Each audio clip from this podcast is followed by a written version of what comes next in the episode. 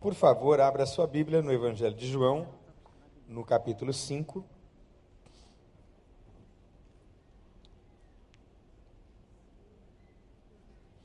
A partir do primeiro verso.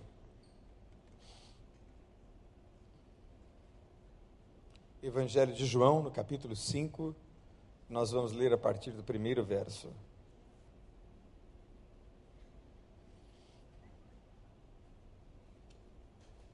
Evangelho de João, capítulo 5, a partir do primeiro verso, diz assim: Passadas estas coisas, havia uma festa dos judeus e Jesus subiu para Jerusalém. Ora, ali, junto à porta das ovelhas, existe um tanque chamado em hebraico Betesda, o qual tem cinco pavilhões. E nesses jazia uma multidão de enfermos, cegos, coxos, paralíticos, esperando que se movesse a água porquanto um anjo descia em certo tempo, agitando-a. E o primeiro que entrava no tanque, uma vez agitada a água, sarava de qualquer doença que tivesse. Estava ali um homem enfermo, havia 38 anos, e Jesus, vendo-o deitado e sabendo que estava assim há muito tempo, perguntou-lhe: Queres ser curado? Respondeu-lhe o enfermo: Senhor, não tenho ninguém que me ponha no tanque quando a água é agitada, pois enquanto eu vou, desce outro antes de mim. Então lhe disse Jesus: Levante-se Tome o teu leito e ande. Imediatamente aquele homem se viu curado e, tomando o leito, pôs-se a andar. Ora, aquele dia era sábado, por isso disseram os judeus ao que fora curado: Hoje é sábado, e não tinha lícito carregar o leito. Ao que lhes respondeu: O mesmo que me curou me disse: Toma o teu leito e anda. Perguntaram-lhe eles: Quem é o homem que te disse: Toma o teu leito e anda? Mas o que fora curado não sabia quem era, porque Jesus se havia retirado por haver muita gente naquele lugar. Mais tarde, Jesus o encontrou no templo e lhe disse: Olha, que já estás curado. Não peques mais para que não te suceda coisa pior. E o homem retirou-se dali e disse aos judeus que fora Jesus quem o havia curado. E os judeus perseguiam Jesus porque ele fazia estas coisas no sábado, mas ele lhes disse: Meu pai até agora trabalha e eu trabalho também. Por isso, os judeus ainda mais procuravam matá-lo, porque não somente violava o sábado, mas também dizia que Deus era o seu próprio Pai, fazendo-se igual a Deus. Vamos orar mais uma vez? Querido irmão, irmã, feche os teus olhos. E gaste alguns segundos pedindo a Deus que fale com você. Ore no seu coração e diga: Ah, Deus, como eu quero ouvir a tua voz. Fala comigo.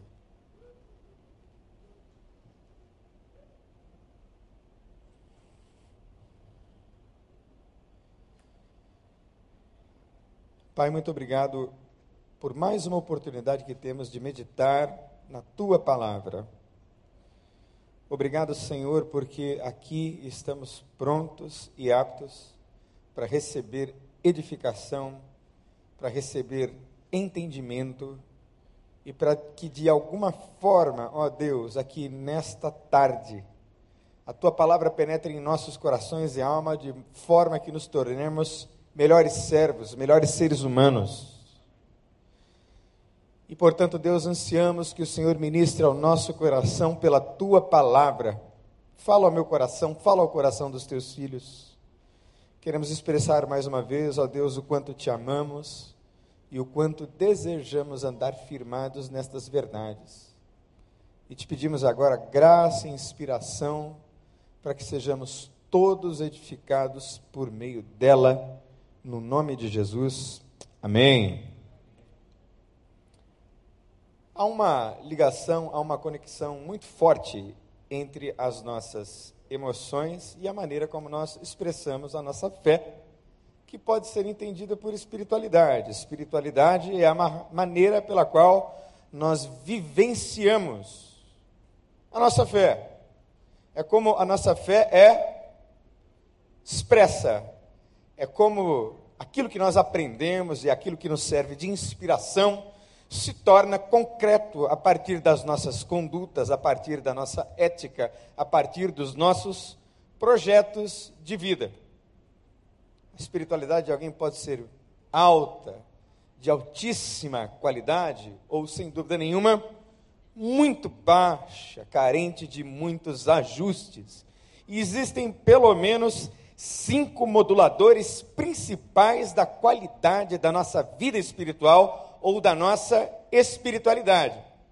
Eu vou repetir a você coisas que muito provavelmente você sabe, mas por serem fundamentais e, element, e, e elementares, precisam, por isso mesmo, serem constantemente rememoradas, relembradas por nós.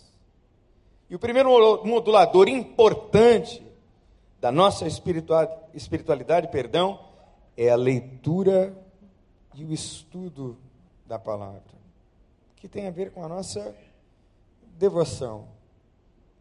Quantas porções das Escrituras você se deu ao cuidado de ler nesta semana? E há uma diferença entre leitura da palavra e estudo da palavra. Eu sugiro a você que não leia grandes textos, que não leia grandes porções. Você pode ler pequenas porções da palavra de Deus com entendimento, buscando compreender aquilo que você lê. Mas não é possível crescer espiritualmente, qualitativamente, sem conhecer, entender e se aprofundar nas verdades de Deus conhecidas na palavra. É preciso amar a palavra, se dedicar ao esmero do estudo da palavra pois é a palavra que literalmente nos mantém de pé. E é verdade o que diz a palavra de Deus: nem só de pão viverá o homem, mas de toda palavra que procede da boca de quem mesmo? De Deus. E a Bíblia diz que Jesus é o pão vivo que desceu dos céus e que sacia a fome e a necessidade da alma.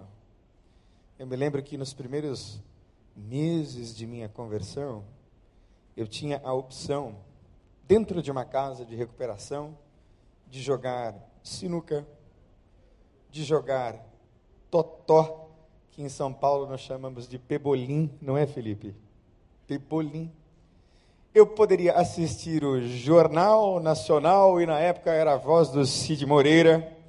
Eu poderia assistir filmes e gastar tempo, que é muito saudável, me divertindo com os meus parceiros de recuperação, mas eu me dedicava ao estudo e à leitura da palavra, porque havia uma fome na minha alma, que só a palavra de Deus era capaz de saciar. E por muitas vezes, seguidas vezes, orei e jejuei e clamei, era um ímpeto natural que me levava para mais perto de Deus. Nos primeiros anos da minha conversão, eu jejuei tanto que já não tomava mais café da manhã e por anos eu não tomei café da manhã por conta de uma disciplina que até o meu corpo se acostumou para fazer uma ligação com esse segundo modulador muito importante. Oração. Que é a nossa conexão direta com Deus, é o que nos liga a Deus. Irmão irmã, se você não ora, se você não gasta tempo na presença de Deus, você não experimentará nenhum crescimento espiritual. E veja que oração não é algo que eu faço numa espécie de programação que pode ser mensurada em minutos ou horas. Ah, já que eu oro uma hora, então eu serei espiritualmente mais forte do que os demais? Não. Porque a sua oração de uma hora pode ser uma hora de reza. Oração implica numa relação, num relacionamento. Oração implica em gastar tempo, literalmente, conversando com Deus, aprofundando a sua intimidade com Ele. Alguém disse que a oração da madrugada é uma oração que chega mais rápido por haver menos linhas de conexão. Né? Mas não é nada disso. De madrugada, todos os demais estão dormindo. E aí você pode entrar num cômodo escondido da casa, que pode ser inclusive a própria sala, e gastar tempo dizendo a Deus coisas que na presença de outras pessoas provavelmente você não diria. De expressar sentimentos a Deus que provavelmente você não expressaria na presença de outras pessoas. Eu gosto do livro de Salmos, amo esse livro, porque o livro de Salmos talvez seja o livro mais visceral e mais emocional das Escrituras. No livro de Salmos, nós percebemos a nossa humanidade toda e a humanidade daqueles que compuseram aqueles hinos de louvor e de adoração a Deus em momentos críticos e duríssimos de suas vidas. No livro de Salmos, você observa os salmistas, os salmodiadores, dizendo: Eu tenho inveja dos que são maus e prosperam. Eu tenho raiva daqueles que se opõem a Deus. Eu estou frustrado cansado e desesperado, porque parece que Deus não me ouve mais. Como eu gosto dos salmos, e como eu amo a sinceridade rasgada dos salmistas. E eu vi um comentário sobre o livro de Salmos uma vez de Philip Yancey, eu gostei demais, de que sem dúvida nenhuma os salmos são palavras de Deus aos homens mas são também palavras dos homens a Deus. Oração. Salmo, ou o livro dos Salmos, pode ser entendido como um livro de oração. Para você que tem dificuldade de orar, leia os Salmos e diga a Deus ao final: Deus, é isso que eu estou sentindo. É essa, esta é a circunstância que eu estou atravessando. E como Deus ama orações que saem e que são resultado de sinceridade, de profundidade. O outro modulador da nossa espiritualidade são as emoções, são os sentimentos, que têm um caráter mais subjetivo e tem a ver com o ambiente interior e com o ambiente exterior da pessoa. O que, que eu quero dizer com isso? Quando eu, de alguma maneira, estou atravessando um período difícil, sem dúvida nenhuma, o meu ambiente interno, a minha alma, eventualmente fica mais pesada. Quantos de vocês, por exemplo, já passaram por uma dura adversidade financeira? Levante a mão assim. Não é impressionante como, em, na grande maioria dos casos, a espiritualidade ou a qualidade da espiritualidade de qualquer pessoa decai muito, despenca, na mesma medida em que as dívidas aumentam. Na mesma medida em que o dinheiro na conta bancária parece desaparecer. Não é interessante? É porque o ambiente externo duro de, por exemplo, uma demissão ou uma falência ou um processo de deteriorização ou deterioração da sua empresa mexe com você. E aí então fica difícil ter fé, fica difícil crer. Quanta gente nós atendemos aqui na igreja, no CCH, que vem para nós aos frangalhos, completamente destruídas após um processo doloroso de divórcio, um processo doloroso de depressão. O ambiente interno dessa gente está completamente destruído. Me lembro do texto de um pai que chega a Jesus e tem o seu filho com uma doença gravíssima. E ele diz a Jesus: meu filho está doente.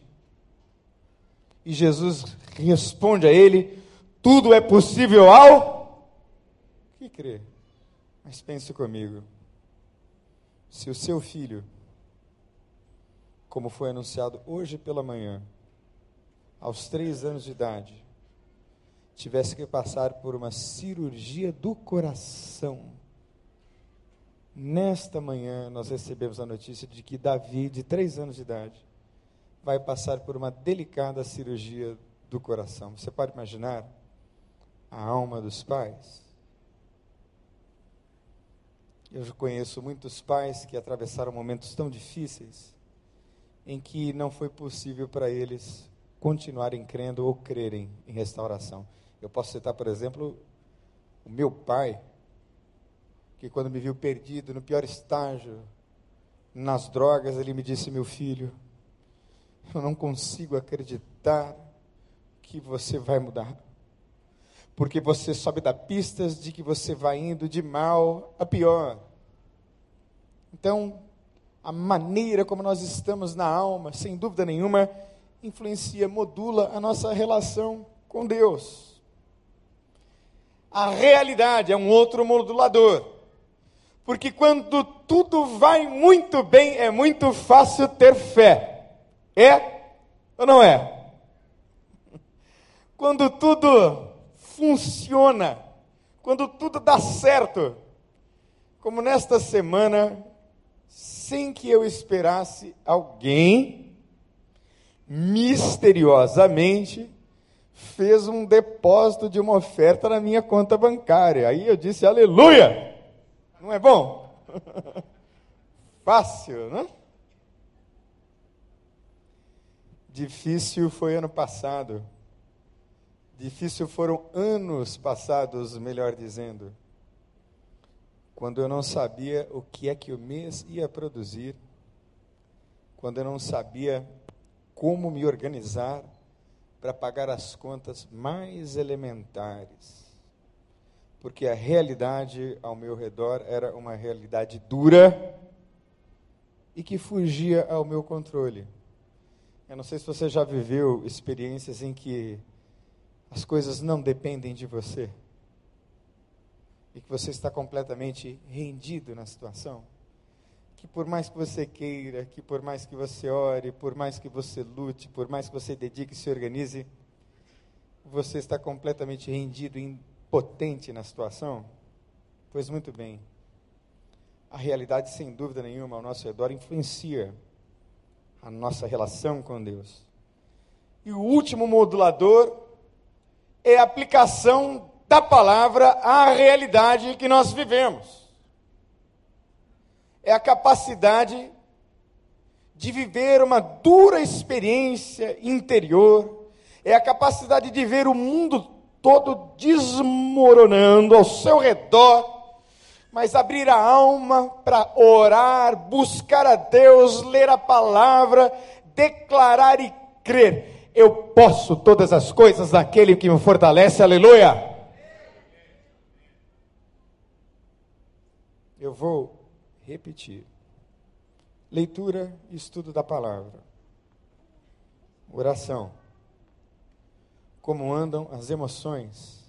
Tem a ver com o ambiente interno quais são as circunstâncias ao meu redor e, finalmente, como eu aplico as verdades espirituais que eu aprendi à realidade que me cerca. De modo que emoção e espiritualidade estão completamente ligadas, nós somos seres emocionais, e realidade e espiritualidade também estão completamente em conexão, porque nós somos o tempo todo afetados pela realidade. E o texto que nós lemos é um texto lindíssimo. É o texto que conta a história de um rapaz que durante 38 anos viveu paralítico. O texto não dá pistas de como isso aconteceu, mas o fato era que ele estava paralítico e, portanto, com uma doença gravíssima, seríssima. E este rapaz observava um fenômeno interessante que acontecia no tanque de Betesda. Diz o texto que em certo tempo um anjo descia e agitava a água, e o primeiro que entrasse no tanque, depois do movimento das águas, era curado, sarado de qualquer doença que estivesse, que tivesse.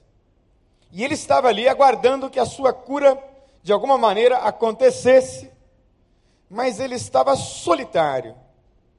E olhando para a condição e para a situação desse paralítico, eu extraio algumas perspectivas muito interessantes. Eu posso extrair algumas lições muito importantes para a minha e para a sua vida.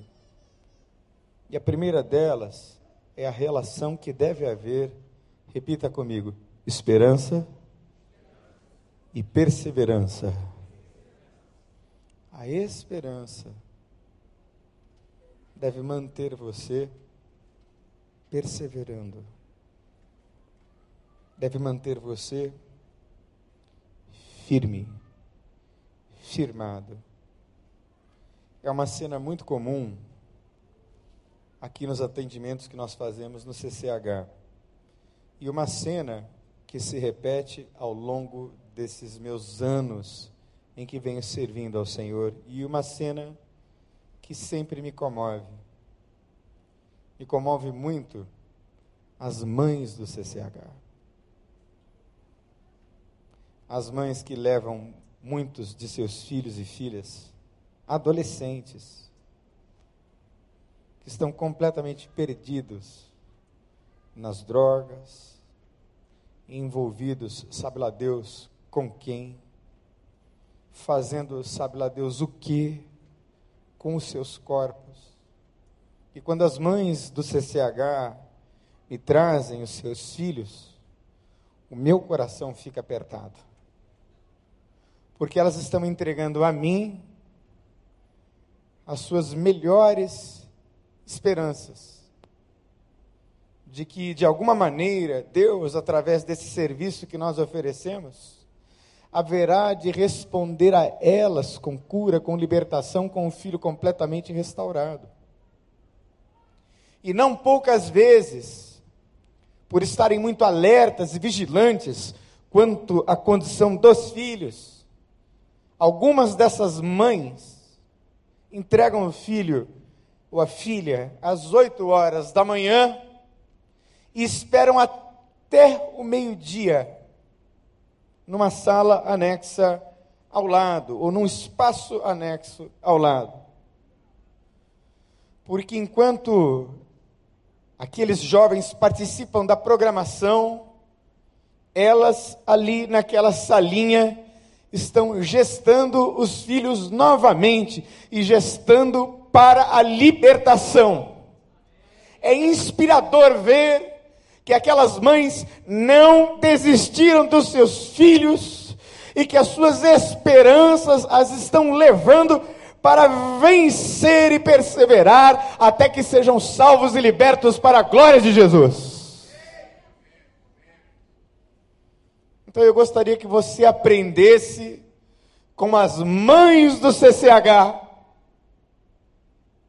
e com todas as outras mães que sofrem mas não desistiram de crer e vencem barreira após barreira, dor após dor, esperança e perseverança. Segundo aspecto interessante do texto dessa história é que existe uma relação, repita comigo, entre frustração e resiliência. Resiliência você pode traduzir por resistência. Irmão, irmã, sorria, porque a vida vai lhe frustrar muitas vezes ainda. Você será muitas vezes frustrado. Veja que a nossa espiritualidade, aquela bíblica que nós propomos aqui, não é uma espiritualidade tipo mantra, tipo zen, em que você sai zen do culto. Nada disso. Aqui nós estamos instrumentalizando você para você sair daqui enriquecido para viver a vida lá fora, porque a vida lá fora é dura. É complexa. é cheio de variáveis que você não controla. A vida é difícil. Esse ano, porque eu tenho muito cuidado, irmãos, em que quando lidere, não contar apenas os atos fantásticos e maravilhosos e graciosos de Deus. Eu gosto de contar as nossas perdas, gosto de contar as nossas lutas, gosto de falar, os meus liderados estão próximos a mim, das minhas frustrações. E nesse ano, nós tivemos duas perdas duras no CCH. Um senhor de quase 60 anos de idade, com uma história de mais de 30 anos de alcoolismo e também um quadro psiquiátrico muito grave. Entrou pelas portas do CCH. E era um senhor muito resistente. Na entrevista inicial que tive com ele, ele se levantou no meio da entrevista, foi embora, mas a família, louve a Deus se você tem uma família que ama e cuida de você, meu irmão, minha irmã, porque a família desse homem insistiu em trazê-lo de volta, uma vez, duas vezes, três vezes, quatro vezes, até que ele conseguiu ficar um pouco conosco. Conseguiu fazer a sua abstinência do uso de álcool, conseguiu ficar alguns dias sóbrios, algumas semanas sóbrios e Gabriel, que era o seu nome, já tinha outro rosto e era literalmente outra pessoa. Impressionante como aquele homem carrancudo, nervoso, resistente, em questão de semanas se revelou e se apresentou como uma pessoa tão simpática e tão querida. Mas ele estava num estágio assim tão avançado que nós recebemos a notícia de que ele partiu para a glória, de que ele foi. E foi uma perda que doeu. E eu já perdi muitos pacientes ao longo da minha história, já perdi muitas ovelhas. Eu já fiz muitos funerais em Vila Joaniza, irmãos que é no Morro do Barbante, lá na Ilha do Governador, nos meus primeiros seis meses de ministério, eu realizei 13 funerais. 13. Eu disse assim a Deus: Deus, menos funerais e mais casamentos e aniversários, por favor. Assim. Mas Deus me fez e tem me feito resistir apesar dos perdidos que não se salvam. E são muitos os perdidos que não se salvam. Mas pela vida de um, vale a pena para a glória de Deus. Por causa de um. Enquanto houver um, vai valer a pena. Esse ano nós também perdemos um outro rapaz cujo pai é membro há anos aqui nesta igreja. E havia uma grande expectativa de que finalmente ele acertasse o passo. Mas poucos dias antes do Natal, esse rapazinho sofreu uma recaída e morreu atropelado, ia sendo enterrado como indigente não fosse o pai ter descoberto e ter sido comunicado. Duro. Muito duro. Mas eu quero crer que estes partiram e outros partirão sem salvação. Mas por causa daqueles que serão salvos, vale a pena continuar no nome de Jesus. Lance esse mesmo olhar sobre a sua própria vida. Não deixe que as frustrações impeçam você de continuar firme. Vá para frente e caminhe em direção da cruz de Jesus Cristo. E siga em frente, irmão. Vá adiante. Segunda correlação, a terceira correlação importante aqui. Repita comigo: solidão e sobrevivência. Não sei se você percebeu, mas esse paralítico aqui, ele está sozinho.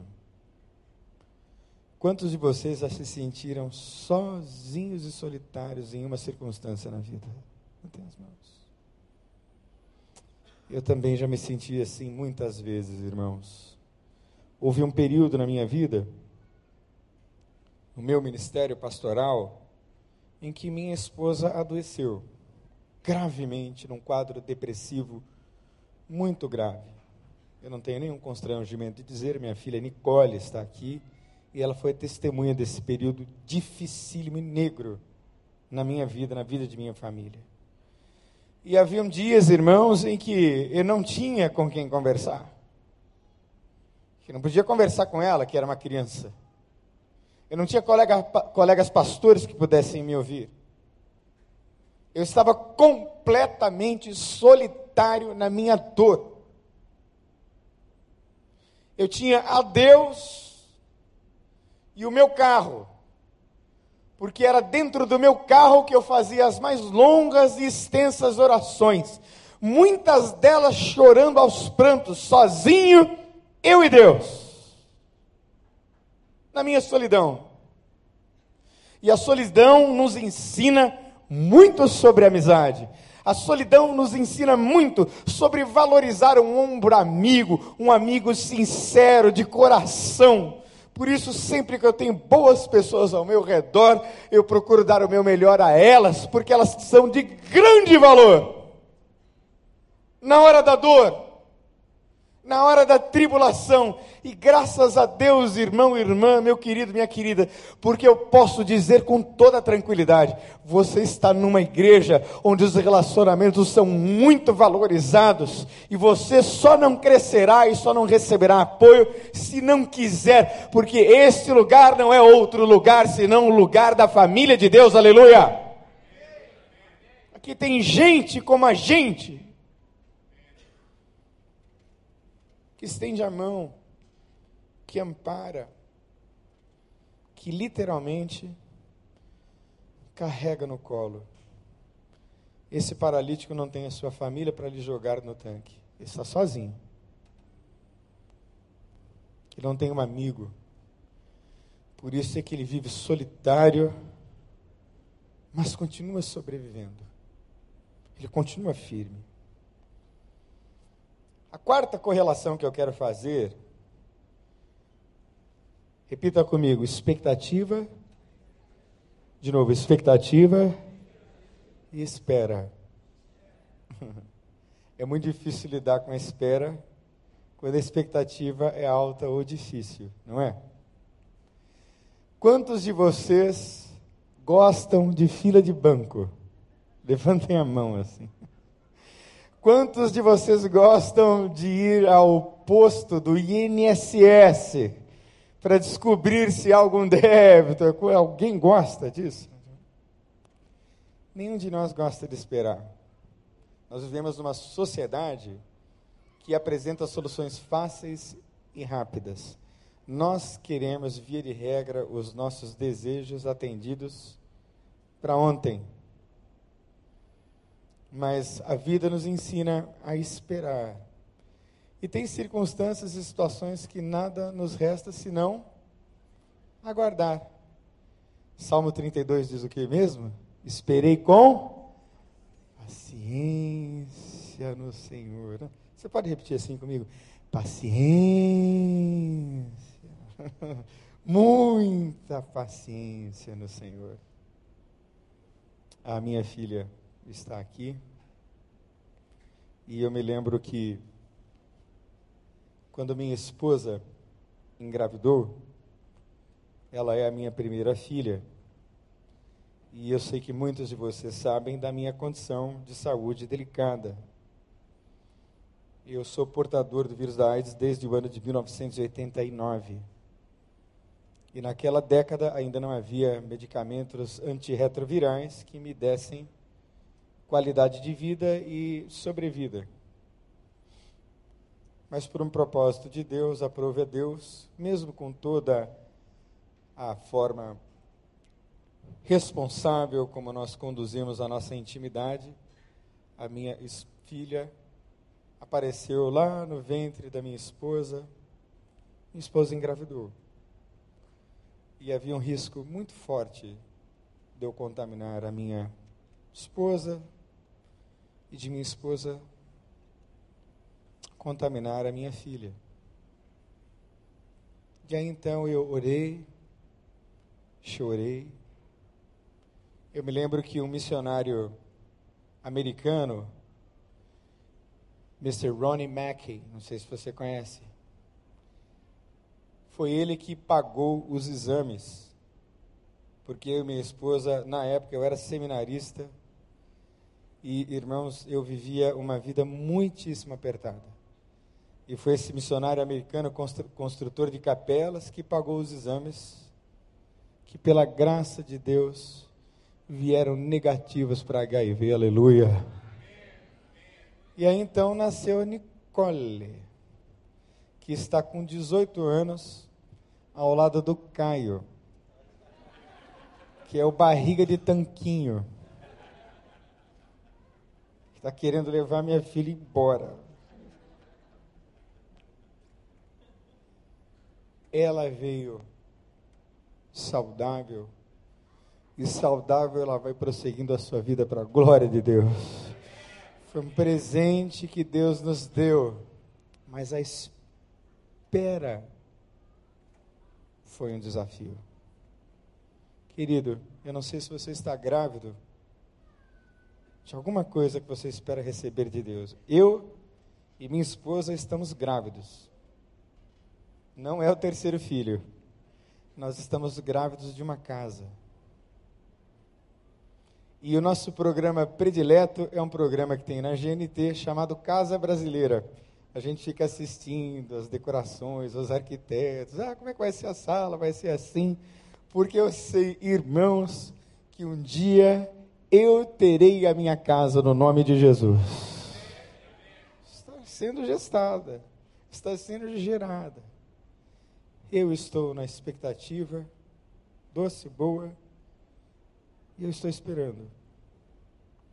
E a última correlação importante, irmãos, para que a gente feche já ore, é a correlação que essa história me ensina sobre sofrimento, sobre dor e perspectiva. Preste atenção, irmãos. No ano de 2011, 13 milhões de pessoas foram assoladas num país chamado Somália. Naquele país, eu li um artigo na Folha de São Paulo, porque o articulista, o jornalista foi em loco, viajou, foi a Mogadishu e fez uma reportagem sobre o campo de refugiados para a fome daquele país. País que, além de muito machucado pela fome, é controlado em algumas regiões por um grupo extremista chamado Al-Shabaab. E a ONU mandava provisões por avião e o Al-Shabaab impedia que as provisões de alimentos chegassem até os cidadãos daquela capital e de outras regiões. E o articulista da Folha de São Paulo ficou impressionado com o que ele viu no campo de, de, de refugiados. Mas o que mais impressionou aquele jornalista foi o silêncio. O silêncio da fome. O silêncio da inanição. E ele disse: não havia choro de criança. Não havia som de vozes conversando, porque a inanição e a fome eram tamanhas que ninguém conversava. 258 mil pessoas morreram, 50% eram crianças. Você já fez três refeições hoje? Alguns de vocês já fizeram. Três. E com a graça de Deus, vão partir para a quarta quando chegar em casa. Você pode dizer graças a Deus. Você está aqui na Igreja Batista do Recreio, perto de um mar verdejante, lindíssimo, bem vestido. Quero crer, irmãos e irmãs, cheiroso, feliz então, o sofrimento de muitos ajudam a colocar a nossa própria vida em perspectiva. Porque Deus nos tem dado muito, irmãos. Muito. E, pastor, como é que você explica que milhares de crianças tenham morrido em 2011 por causa da fome lá da Somália? É porque também há uma relação entre Deus e a sua soberania. Eu não sei se você percebeu, mas nesse texto tem o paralítico de Betesda que não conhece a Jesus, não sabe quem Jesus era. Você percebeu isso? Ele não sabia quem Jesus era, mas Jesus se revelou e se manifestou a ele. Não é isso? Foi a ele que Jesus foi e na sua soberania e do alto da sua soberania, Deus decidiu ir a você nessa tarde. E decidiu antes disso fazer com que você nascesse aqui no Brasil e morasse na cidade maravilhosa. E apesar de todo o sofrer da vida, o seu sofrimento muito provavelmente nem se compara ao de uma criança que nasceu em Mogadishu na Somália. E eu estava aqui ouvindo, irmãos, eu não sei quantos de vocês vieram para aquele culto dos hinos. Quantos estavam aqui no culto pela manhã dos hinos? Lindo culto. E a última canção foi Jerusalém. Quando se cantou Jerusalém, Jerusalém, parte do texto diz que havia um coral de crianças no céu.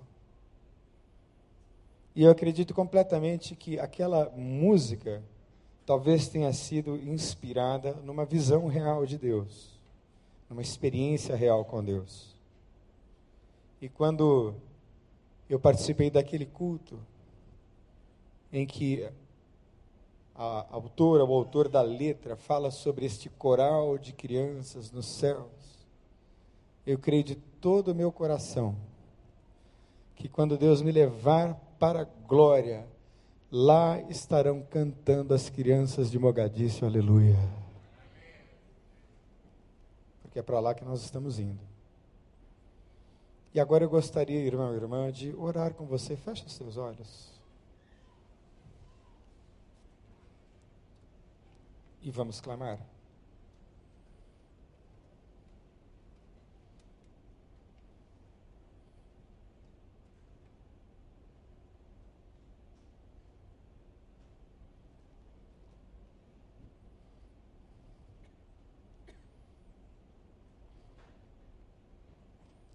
Feche seus olhos, irmão, irmã. Como anda? Como andam as suas emoções? Como é que está o seu coração, irmão, irmã?